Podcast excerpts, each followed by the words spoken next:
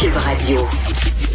Le, le commentaire de Richard Martineau. Des commentaires pas comme les autres. Bonjour Richard. Euh, salut Mario. Alors, t'es rassuré par l'état des finances du Canada? Je capote. Je Tu capotes? bien Voyons. raide, man, mais je capote bien raide, là. Non, non, mais écoute, il, il- c'est un compulsif, là. Il dépense de façon compulsive. Je comprends, là, que bon, il y a des mesures là-dedans, euh, comme euh, le Canada- invité tantôt Le disait. là, Canada que- sera là pour vous? Écoute, ça revient toujours à dire oui, mais le taux d'intérêt est bas. OK, mais je me mets dans, la, dans, la, la place de le père de famille ou la mère de famille. Bon, euh, est-ce que c'est parce que soudainement un magasin dit euh, tu n'as pas besoin de payer la TPS, la TVQ, etc., que tu es obligé d'acheter quelque chose? Ou alors parce que, je sais pas, le, le taux d'intérêt est bas, que tu es obligé de t'endetter? Euh, peut-être pas. Peut-être que tu fais attention à ton endettement, même si le taux d'intérêt est bas, parce que premièrement, il peut remonter. Puis il s'agit qu'il remonte de un demi-point, puis on est pogné à gorge. Écoute, on n'a jamais vu. Avant la pandémie, Justin Trudeau détenait le record du premier ministre dans l'histoire du Canada qui avait le plus dépensé en période de croissance économique. On est en période de croissance. Habituellement, qu'est-ce que tu fais en période de croissance? Que tu mets de l'argent de côté en prévision du mauvais temps. Lui, c'est pas ce qu'il a fait. Il a dépensé, dépensé, dépensé. Est arrivé la pandémie. Là, il a encore dépensé en plus.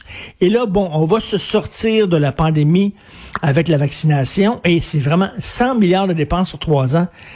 Je capote, il y a des dépenses là-dedans qui ont rien à voir avec la pandémie. Et là, il faut que les jeunes qui tripent sur Justin Trudeau et qui le voient dans leur soupe, il faut que les jeunes comprennent qu'il est en train de s'acheter ses prochaines élections sur leur dos. Il met ça sur leur carte de crédit. Et c'est eux qui, pendant des années, vont être endettés. C'est délirant. Écoute, je, je veux te raconter une histoire. Je vais te raconter l'histoire de ma fille aînée, OK? Ma fille aînée, elle a étudié, elle a fait un bac en sciences de l'environnement et elle devait, après son bac, elle était acceptée dans une école en Australie. Elle devait aller dans une école en Australie et étudier là et euh, éventuellement vivre en Australie. La triple là-dessus. Magnifique expérience. Donc, euh, elle adore ça. Donc, mais bon, euh, arrive la pandémie, les frontières fermées, tout ça, elle peut pas s'en aller en Australie. Euh, elle dit bon, je vais travailler en attendant, tu sais, je vais travailler dans un bar en attendant quand les frontières vont réouvrir, je vais aller là-bas, je vais aller en Australie. Bon, donc elle travaille dans un bar, le bar ferme et là elle reçoit la CPU. Et elle a reçu la CPU pendant plusieurs mois. Pendant plusieurs mois. Et elle me dit cette semaine, parce qu'elle recommence à travailler aujourd'hui dans une job que, que rapport avec, euh, avec sa formation euh, à Montréal. Elle recommence à travailler. J'ai dit, écoute, tu vas être un petit peu raqué parce que quand même, tu étais pendant plusieurs mois à rien faire. Puis tu sais, ça fait quand même euh, six mois que tu pourrais. Elle dit, oui, mais papa, j'ai jamais été autant payé à rien faire, à me pogner le beigne. Vive Justin Trudeau. Elle, elle riait de ça. Elle dit, voyons donc, j'étais payé là, à rien faire, alors que elle faisait quasiment plus d'argent à rien foutre. Elle est pas toute seule dans son cas. Là. Il y en a plein comme ça. Alors, non seulement pendant la pandémie, il a dépensé, mais à gauche et à droite, sans compter donner de l'argent à des gens. Il y a des gens qui faisaient plus d'argent pendant la pandémie qu'ils en faisaient avant lorsqu'ils travaillaient. Mais là, en plus, il ajoute, il ajoute par-dessus ça un paquet de dépenses. C'est hallucinant. Vraiment, moi, ça, ça, me donne le tournis et le vertige. Tu ne vois pas le jour où il va atteindre un équilibre budgétaire. C'est même pas projeté là-dedans. là, tu veux me parler de, ouais, tu veux parler de cette discussion qui est en cours à Montréal, euh, quand même euh, un, un niveau assez avancé, des gens qui réfléchissent à ça, la possibilité de donner le droit de vote à des personnes qui sont des, des immigrants ou des migrants ou qui ont, qui ont, qui ont pas le, la citoyenneté canadienne. Oui, alors ça c'est pas par euh, par générosité, c'est pas par charité, c'est par simple calcul électoraliste. Écoute, il y a 10% de gens comme ça à Montréal. Donc, ça fait 10% de votes qui vont aller euh, dans, dans, dans les poches, littéralement, de dans la boîte à scrutin de, de, de Valérie Plante. Et c'est tu vois à quel point c'est une woke. C'est vraiment une woke. Elle, elle s'adresse un bon citoyen pour elle. On l'a vu avec l'affaire de Camille Lorrain, là, où on dit non, un homme blanc, on veut rien savoir, on va donner le nom à des noms de à des femmes ou à des minorités. Un bon citoyen pour elle, c'est un immigrant qui fait du vélo. Elle, c'est le top du top du top. C'est ça qu'elle vise exactement, là. Si t'es un homme blanc, va vivre en banlieue, surtout si tu conduis l'automobile, t'es un méchant, on va t'emmerder, tout ça. Donc, elle courtise vraiment, c'est, Québec solidaire au point de vue municipal. là. Et écoute, de donner quand même euh, ce droit-là de voter alors que t'es pas citoyen d'un pays. Je trouve ça assez, je trouve ça assez inquiétant, comme si les frontières, ça veut rien dire, comme si être citoyen d'un pays, ça veut rien dire. Mais c'est pas ça le but. D'effriter les notions, des notions comme la citoyenneté? Ben, moi, les vider pense de leur sens? Les vider de leur sens totalement. C'est, Justin Trudeau. C'est vraiment c'est Justin Trudeau qui a appelé tous les miséreux du monde entier à se pointer aux frontières canadiennes.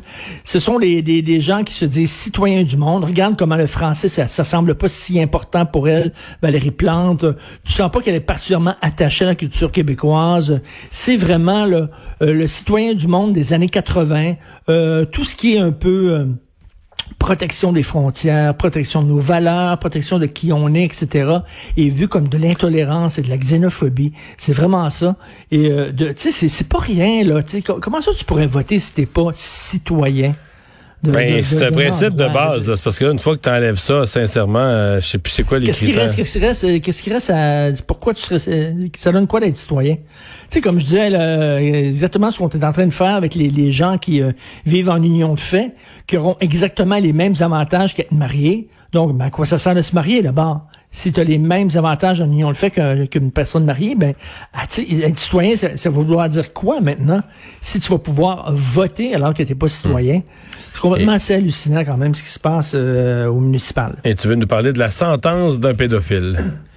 Oui, un ancien, euh, un ancien euh, fonctionnaire fédéral qui, entre 1974 et 1976, a abusé régulièrement d'une petite fille de 9 ans. Donc, c'était son esclave sexuel. Il l'utilisait quand il voulait pendant deux ans. Et elle, plus tard, ben, elle a porté plainte. euh, et là, il y a eu un procès. Et on lui a donné, ce gars-là, la juge lui a donné euh, 30, euh, c'est-à-dire 90 jours 90 jours à purger les fins de semaine. Donc, une fin de semaine, trois jours, vendredi, samedi, dimanche. Donc, 30 fins de semaine et c'est tout. Pourquoi une sentence si légère? Parce que la juge a dit oui, mais entre-temps, après avoir agressé cette jeune fille-là, cet homme-là a été bénévole dans des centres euh, pour femmes violentées. Et ce qu'il a vu dans ces centres-là l'a beaucoup, beaucoup bouleversé. Ça l'a beaucoup, ça a eu un impact sur sa santé psychologique, son équilibre psychologique. Donc, écoute, étant donné que c'était quand même un bon citoyen malgré tout, on va lui donner seulement 90 jours. Attends une minute, là.